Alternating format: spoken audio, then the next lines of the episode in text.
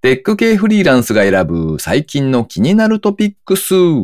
今回は248回目の配信となります。先日スマホで文字入力をしていたら、や、ゆ、よと同じように、わも小さい文字があることに気がついたんですけど、これっていつ使うんですか？あすかさん。あっと、一昔前に流行った、こう、ギャルっぽい言葉の時？正解はシークワーサーの和だそうです。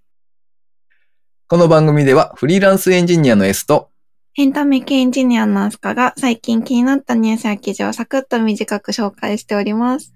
IT 関連をメインにですね、ガジェットだったり新サービスの紹介だったり、それぞれが気になったものを好き勝手にチョイスしております。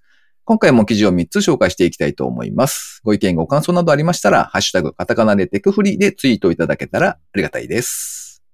では一つ目の記事ですね。IoT 郵便受けキット発売。郵便受けの投函情報を LINE 通知。IT メディアニュースのサイトで掲載されていた記事ですね。スイッチサイエンスは11月1日、郵便受けへの投函をスマートフォンに通知する IoT デバイスを作るためのキット、IoT 郵便受けキットを発売。価格は12,100円。えーこちらはですね、郵便受け内に設置する送信側のデバイスと、それからスマホに LINE 通知をする受信側のデバイス、それぞれの作成キットをセットにしたものだそうですね。で、えー送信側デバイスは郵便受けのフラップなどに取り付けた系統スイッチですかね。が郵便物の投函によりオンオフ変化しまして、それを小型のローラ BLE コンボモジュール ISP4520 を使って遠距離通信すると、そういう仕組みになっているそうですね。受信側デバイスはラズベリーパイ 0WH を使ってスマホに通知するそうです。別途 5V の USB 給電アダプターとマイクロ USB ケーブル、それからマイクロ SD カード、単4型乾電池 ×2 本などが必要になるそうです。という IoT 機器の自作キットが登場したということだそうなんですけど、スカさんこれよく考えたらですね、これあの IoT 機器のなんというか DIY キットというのか、自分で作るもので、おなかなか面白そうと思ってピックアップしてみたんですけど、なんか、ただですね、よくよく考えると、はい。郵便物が届くのを心待ちにするって、実は最近 あんまりないんじゃないかという気がしてきました。あの、あれですね。ラブレターが届くのを待っている人ぐらいじゃないかなっていう。ラブレター郵便で送ります？うーん。手渡しか靴箱？靴靴箱箱あるかな、今。うーん。はい。だけど、定番ですよね、このネタ。あ、そうなんですか？あ、なんかよく、あの、作ってみましたとか、え IoT 系のもので、やってみました系だとなんか非常に多い例なのかなってそうなんでいうのは。すね。そうか、そうか。なんかキータさんの記事だったりで、よく上げてる人を見るなっていう印象がありましたなるほど。なんかなので、てっきりこのタイトルを見たときに、うんあの、ソラコムさんってあるじゃないですか。はいはいあの、IoT 系の、こう、ネットワーク介した通知とかが、あの、簡単にできるサービス作ってらっしゃるところ。なんか、あそこのキットなのかなって思ったら、そことはちょっと違うみたいですね。スイッチサイエンスさんが公式で作ったで、あの、セットなんですね、これは。みたいですね。あれ、ちなみにソラコムさんってあれですよね。なんかサブスクタイプでなんか使うええサービスでしたっけ？サブスクというか、あの、ネットワークを借りる感じになるので、うんあですよねあの、はい。まあ、サブスクですかね。あ あの、常時課金みたいなははは感じにはなるんですけど、すごくね、あの、IoT 系なので、データ量がすごい少ないので、うんあの、そんなに高いわけではなく、あなんか数百円みたいなあの、コースがあったりとかした気がしますね。なるほど。なるほど。そっかそっか。うんなんかこの製品一応、あの、割と遠くまで届くみたいですね。うん。うんなので、あの、豪邸とかに住んでいらっしゃる方には良いのかもしれないと思いました。はい。そうですね。よく考えたら、あの、今までいろんな記事見たんですけど、うんうんこの、こういう郵便受けを検知しようみたいなうんうんうん。あの、取り組みみたいなのの記事になってるんですけど、あ、個人の方がですね、実際に試してみて記事に上げてらっしゃるやつですが、大体、あの Wi-Fi の範囲、うん。まあ、Bluetooth で検知できる範囲だったり、Wi-Fi の範囲だったり、うんっていうのからちょっと遠い集合住宅の方だと、うんまあ、それが届かないんで、あの、それこそソラコムさんとかの IoT 系の通信の契約をされて、うんまあ、普通にこうグローバルなネットで、ネットワークで飛ばすみたいうん。うんどっちかだったんですけど、うん。うん。ちょうどこれ間だな、みたいあな。あ、確かにね。あの、結構遠い、その、例えば、自分が10階に住んでて、うん。郵便受けが1階にあります。郵便受けじゃないか。集合ポストが1階にありますっていう場合は、その場合は、あの、通常だと、そういう契約をしないと飛べなかったけど、うんこれだと、この、ローラ、ローラですか、そうでこれは。すね。ローラ LORA っていう。企画はい。うん。この企画だと、何キロも飛ぶようなので、うん直に通信してくれそうな感じですね。そうですね。まあ、送信側の方で電池が必要なので、それが 切れないようにどうするかっていう問題はありますが、あーまあまあ、そこがクリアされれば、うんうんうん大丈夫そ電池問題はしょうがないでう。そすうですね。ね。はい。はい。では、二つ目の記事、アスカさんお願いします。はい。 Apple、Hey、ほにゃほにゃ Siri から Hey を除く計画か、C ネットジャパンさんの記事からご紹介します。今ちょっとゴニョゴニョ言っちゃったんですけど、はい。あの、 Hey と Siri を続けて言うと、うですね自分の iPhone が 反応してしまうの収録で、中に反応していましたね。はい。はい、そうですね。など、ほにゃほにゃ言いましたが、あの、例の言葉ですね。そうですね。シリに、はい、呼びかける、あの、ウェイクワードですかね。うん。なんかこれ、ね、あの、ヘイ、ほにゃほにゃ、グーグルとか、あの、うんグーグルさんとかもヘイが最初についてると思うんですけど、うん、このシリの方を、あの、ヘイをなくして、ただシリだけに短縮することを検討しているっていう記事が、うん。あの、あったようです。これは、どうなんですかね？どうですか？シリだけになった方が便利ですかね？まあ、短い方が楽ではありますけどね。うん。あと、外で呼びかけるときに、うん。ヘイはない方が、個人的にはなんか心のハードルが下がる。うん。あの、なんかこれ、もしかすると日本人だからなのかもしれないですけど、ヘイっていうのが、すごく違和感ありますよね、確かに。ありますね。かといって、なんか、うん、OK も、うーん、って感じですよね。あ、OK の方がまだ、あ、ああの。心理的ハードルは低いけど、おでも OK もなんやねんみたいなうん感じは。しますけどねかといって、うん、ねえとか、やーとか、あんまり、うんうんあんまり言わないからな。そうですね。あれじゃないですか？おいでいいんじゃないですか？なんか一気にこう、ちょっとモラハラっぽくなったんですけど。いやいや、なんかこの家族的な愛情を込めてですね、おいって。おいしり。ありかもしれない。うんななんでまたこの、い今になってそういう話になったんですかね？ですかね。うん。なんかこの記事というか、この、あの、出所自体が、あの、うんアップル製品とかの、あの、リークの記事とかで有名な、うんマーク・ガーマンさんっていう、ブルームバーグの記者の方が、うんあの、こういう話があるみたいだよっていうふうに紹介されてたみたいで、うんまあ、といってもですね、あの、アップデートは2023年、まあ、来年かうん2024年になる可能性もあるという話ですね。うんうんうんまあ、ちょっと噂程度に。思ってた方がね。はい、いいんじゃないかなとは思いますけども。うん。まあでもこれね、まあ今さ、確かに今更というか、こう、一生懸命、こう、へい、なんだら、シリ。で、たくさん学習してきたものを、ただシリだけに変えるのは、結構なコストが、と時間がかかるんじゃないかなとは予想できるんですけども、うん。まあ、アマゾンのあれとかは、うん。短いですね。短いし、あの、他の言葉と混じらないようなネーミングをわざわざしたっていう。話もちらっと聞いたことがあるので、え言いやすいし、聞き取ってもらいやすくてう、すごくいいなとは思うんですけどね。ーうん。やっぱ名前だと読みやすい、それだけだと。うん。うん。アスカっていいんじゃないですか？なんか好きな名前にできるっていうのがあったあ確からに、ね。こういいカスタマイズがねですか、ね。できそうですると一ね。番いいのかもしれないですけど。あ、それすごくいいかもしれない。なんか推しのキャラクターとかを カピバラさんとかで登録して、それなの。ね、カピバラさんみたいな、あー30分後に教え。てとか。なんか、あの、よくないですか？名前をつけると、より愛情が増しそうですよね。端末に対して。それだ、それだ。それができたらうんいいです一番いいね。ですね。確かにね。ねえ。じゃあ、それではい。行きましょう。はい。誰が行くんだ？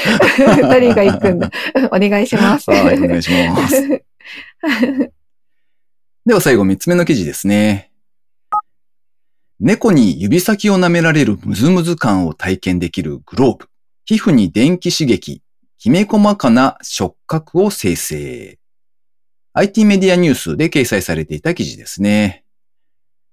えーこちらの記事はですね、あの、中国の Tencent Technology と、それから City University of 香港の研究チームが発表した論文を解説した記事ですね。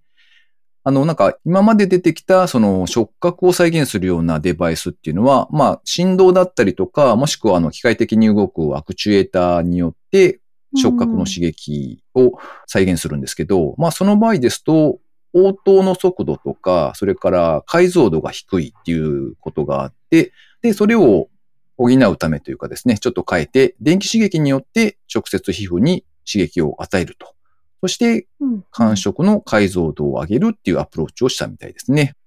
で、まあデバイス自体がですね、あの指先と手のひらの部分とに分かれてまして、で、各指先につけるなんか指サックみたいな風に見えたんですけど、まあそれが5つ、うんうんうんそれから手のひらの方に貼り付けるう 10×10 の電極、丸い電極が付けられた電極シートですね。それが手のひらにペタッと貼られてるみたいな、そんな感じのデバイスでした。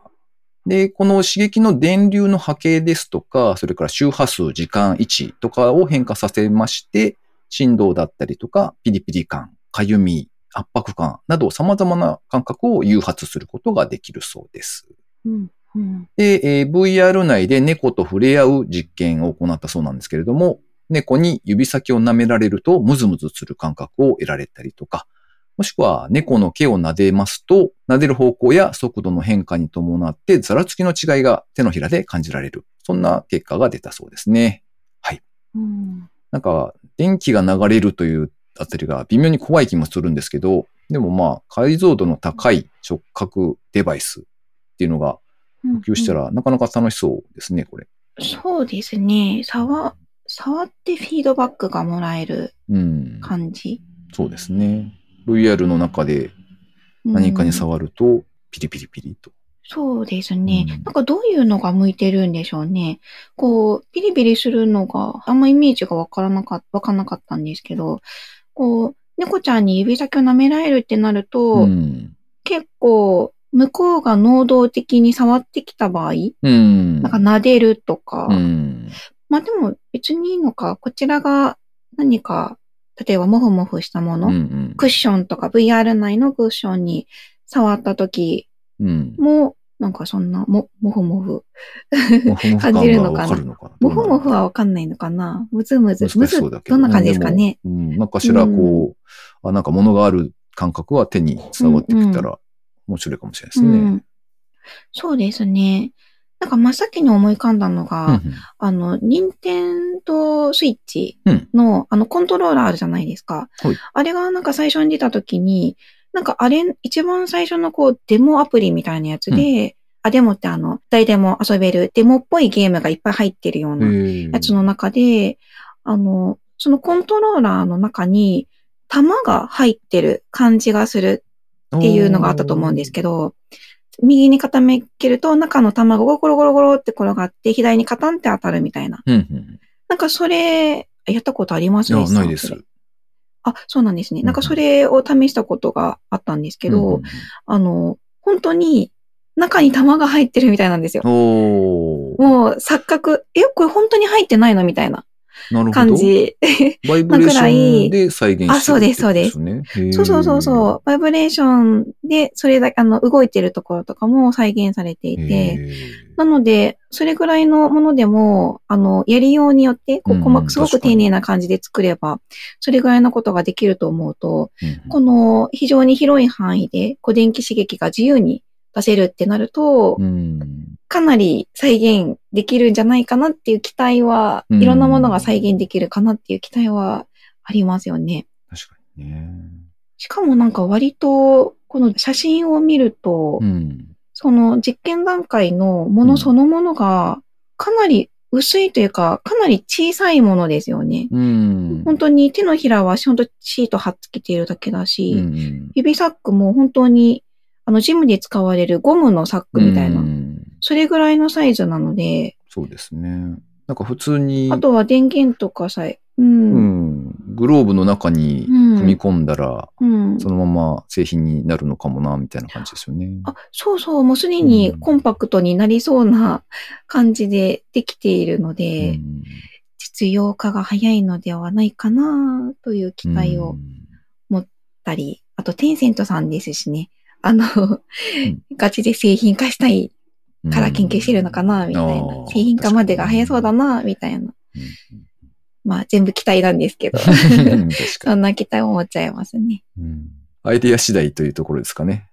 その、どう、どう、何に、うん。確かにこう、何に使ったら面白いんだろうって考えると結構悩みますね。うん。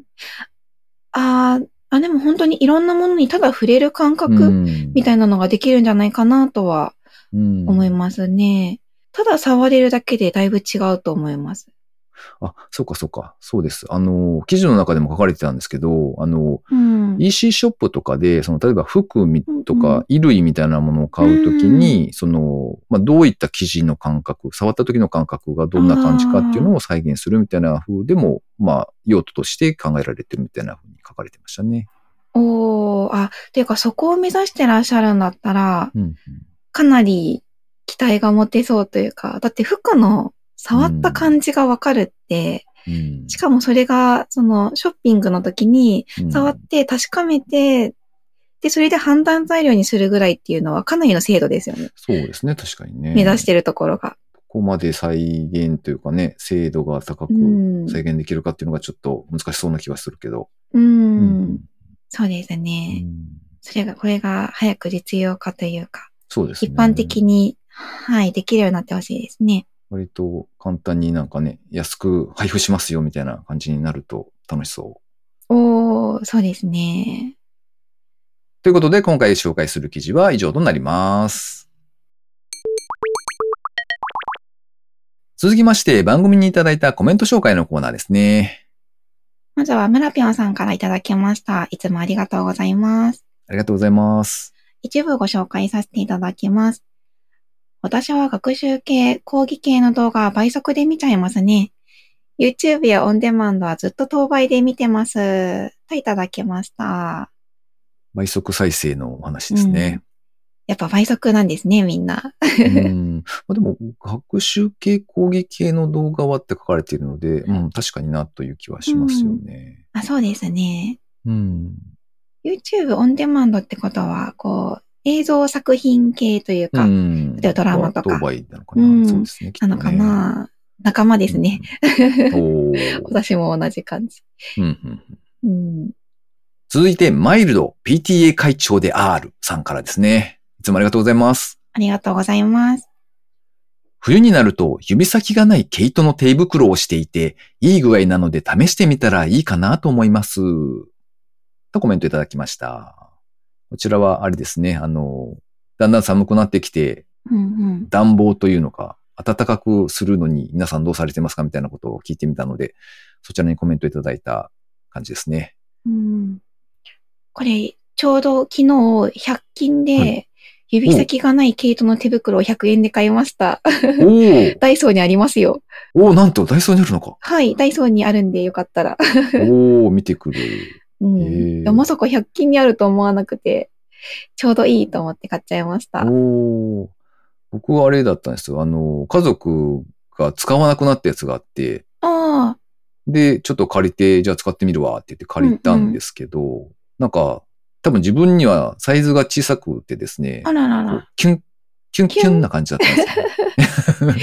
ほんで、なんか、ちょっと使ってみたら、まあ、本当に指先がない状態なのはいいんですけど、あの、うんうん割とし締め付けられる感があって、しばらく使っていると、血流が血が止まるということに気がついて、あうんこれはちょっと無理だと思って、ちょっと 使うのやめてますね。なので、ちょっとダイソーに,、はいに行ってみようと思っております。はいはい。ダイソーの普通のサイズなんで、きっと大丈夫。はい、ありがとうございます。では続いて、はじめ浜田さんからいただきました。いつもありがとうございます。ありがとうございます。246回拝聴動画再生速度のお話。私はポッドキャストは1.25倍速と少し早くして聞きますが、動画は音楽ものを見ることが多いので1倍再生ですね。私はギリギリバブル世代になるかと思うんですが、バブル世代でも60%の人が倍速視聴しているとはびっくりです。続いてもう一つ、246回。ハロウィンの日、某 Discord のボイスチャットに S さんとアスカさんが入っているのを発見。何か面白い話してるかなと入ってみたところ、お二人が VR 世界でキャッキャと楽しんでいる声が、こりゃ邪魔できんとそっと Discord を閉じたのでした。これ、気づいてなかったんですよね、二人して。そうなんですよ。二人とも全然気づいてなかったんですよね。うん。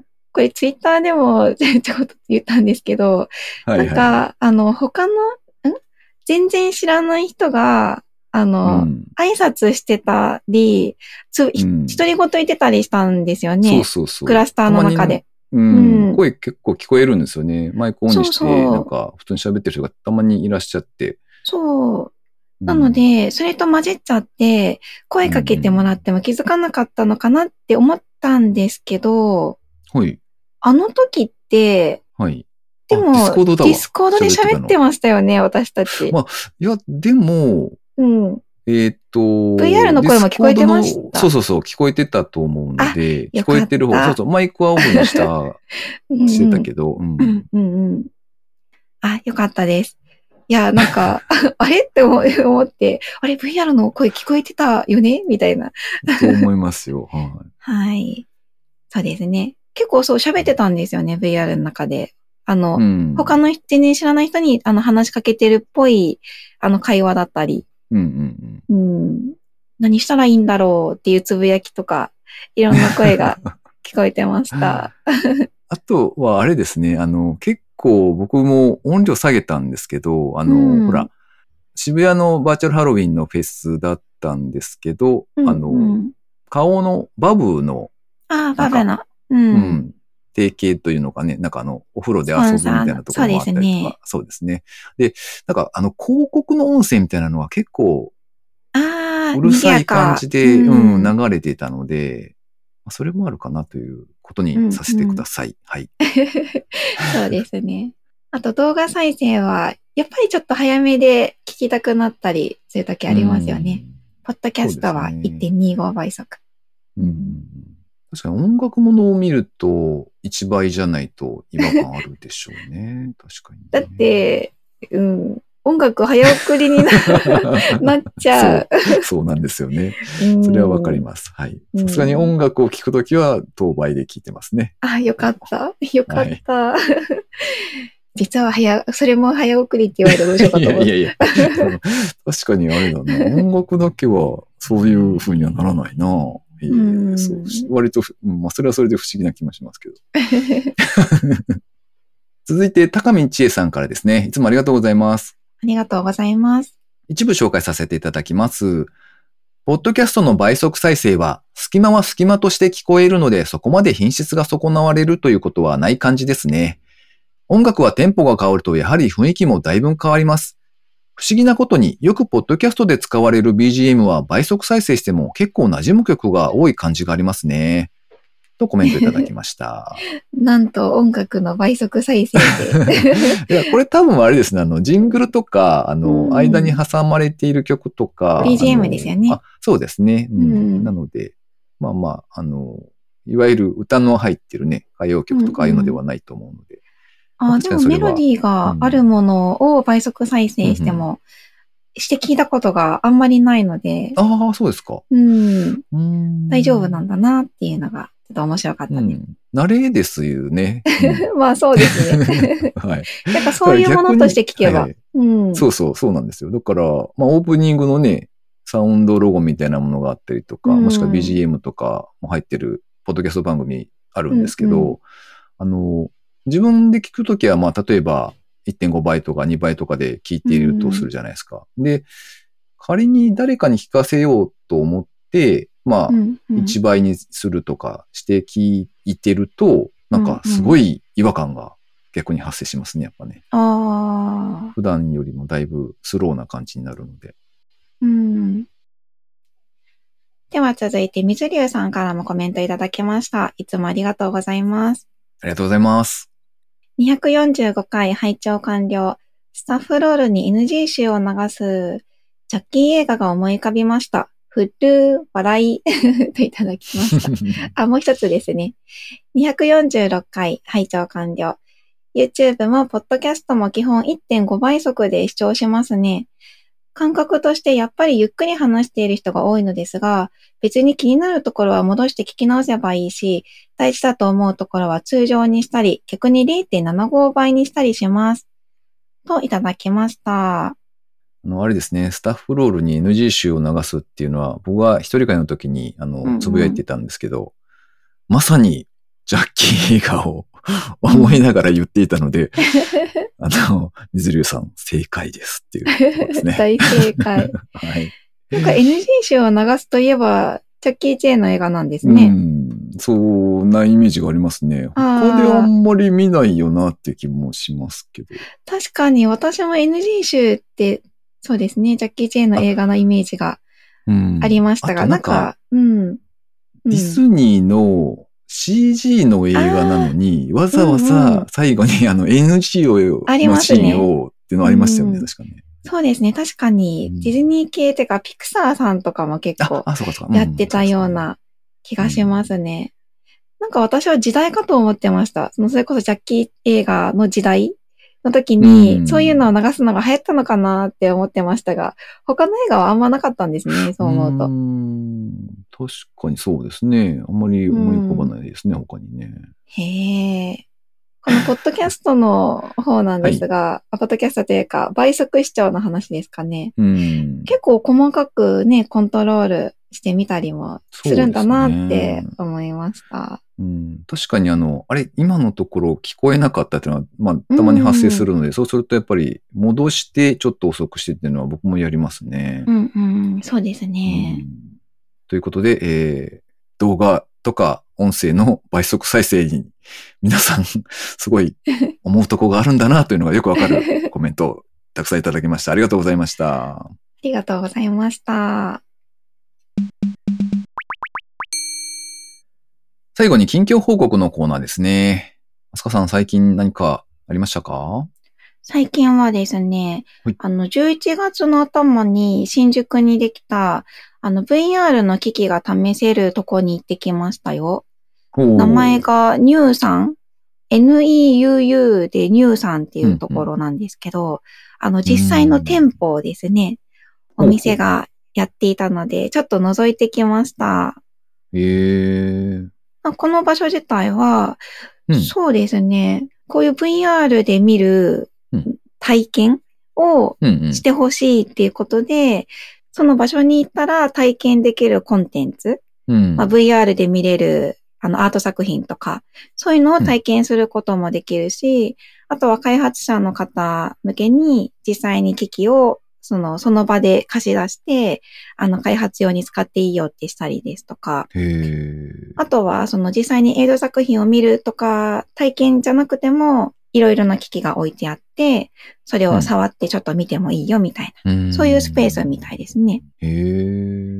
で、デバイスなんですけど、うん。えっと、開発用にその作業スペースみたいなとこがあって、そこで使っていいのがピコ4ですね。最近出た新しいやつ。ピコ4とか、あとはクエスト2が使うことができて、うんで、映像作品の体験系は、あの Vive、HTC の Vive が使われてました。うん。他には、その体験というか、その触ってみていいよっていうのには、あの NDR、エアーがあるかちょっとわかんないんですけど、その時行った時は NDR のライトの方があって、うんあとリバーブがあったりとか、他にも何かあったかな、っていうかまだ準備中なところもあったので、これからも機会が増えるよっていうお話でした。へーじゃあそういういろんなうん。デバイスが試せるっていうことなんですね。そうですね。デバイス試せる場所はあんまり他にうんないのうん確かで、にね結構しかも新しめですよね。ピコ4も新しいですし。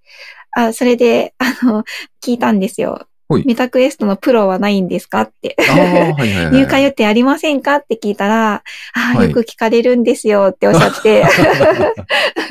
まあ今の、はい、今のとこないけど、あの、うんまあ前向きに検討しているような感じではおっしゃってましたね。うん まあ明言は避けられたんですがああ、そっかそっかそっか。うん、まあご要望は多いっていう話を聞きまうした。ん。